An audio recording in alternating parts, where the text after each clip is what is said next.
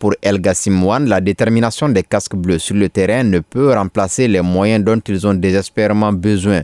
Il s'exprimait en anglais, ses propos sont traduits. Je me fais l'écho de l'appel lancé par le secrétaire général en faveur euh, de la fourniture urgente des capacités qui manquent depuis un certain temps.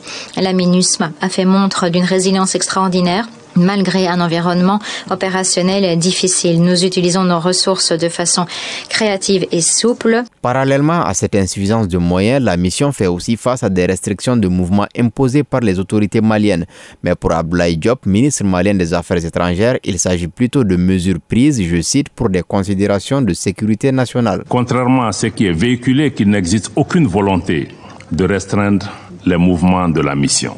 Il y a plutôt de la part du gouvernement du Mali une volonté d'affirmer notre souveraineté sur notre territoire, une volonté de coordination, mais une volonté aussi de partenariat avec la mission tenant compte de ce contexte nouveau. Ces trois derniers mois, la mission affirme avoir recensé 27 cas de restrictions terrestres et 24 autres dans le secteur aérien, ce qui entrave les opérations sur le terrain. À titre d'exemple, souligne le secrétaire général, ces restrictions ont retardé fin août la réaction de la mission à l'alerte précoce survenue à Tinama dans la région de Gao, les vols de dissuasion ayant été reportés de deux jours de plus que prévu.